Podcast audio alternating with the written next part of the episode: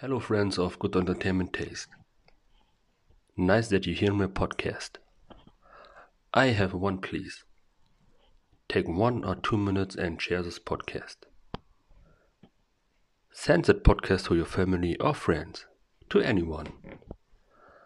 I hope that the podcast will reach so many people, no matter where in the world. At the moment, we humans should show that we stay strong together. I am Silvia from Germany. Thanks for your support.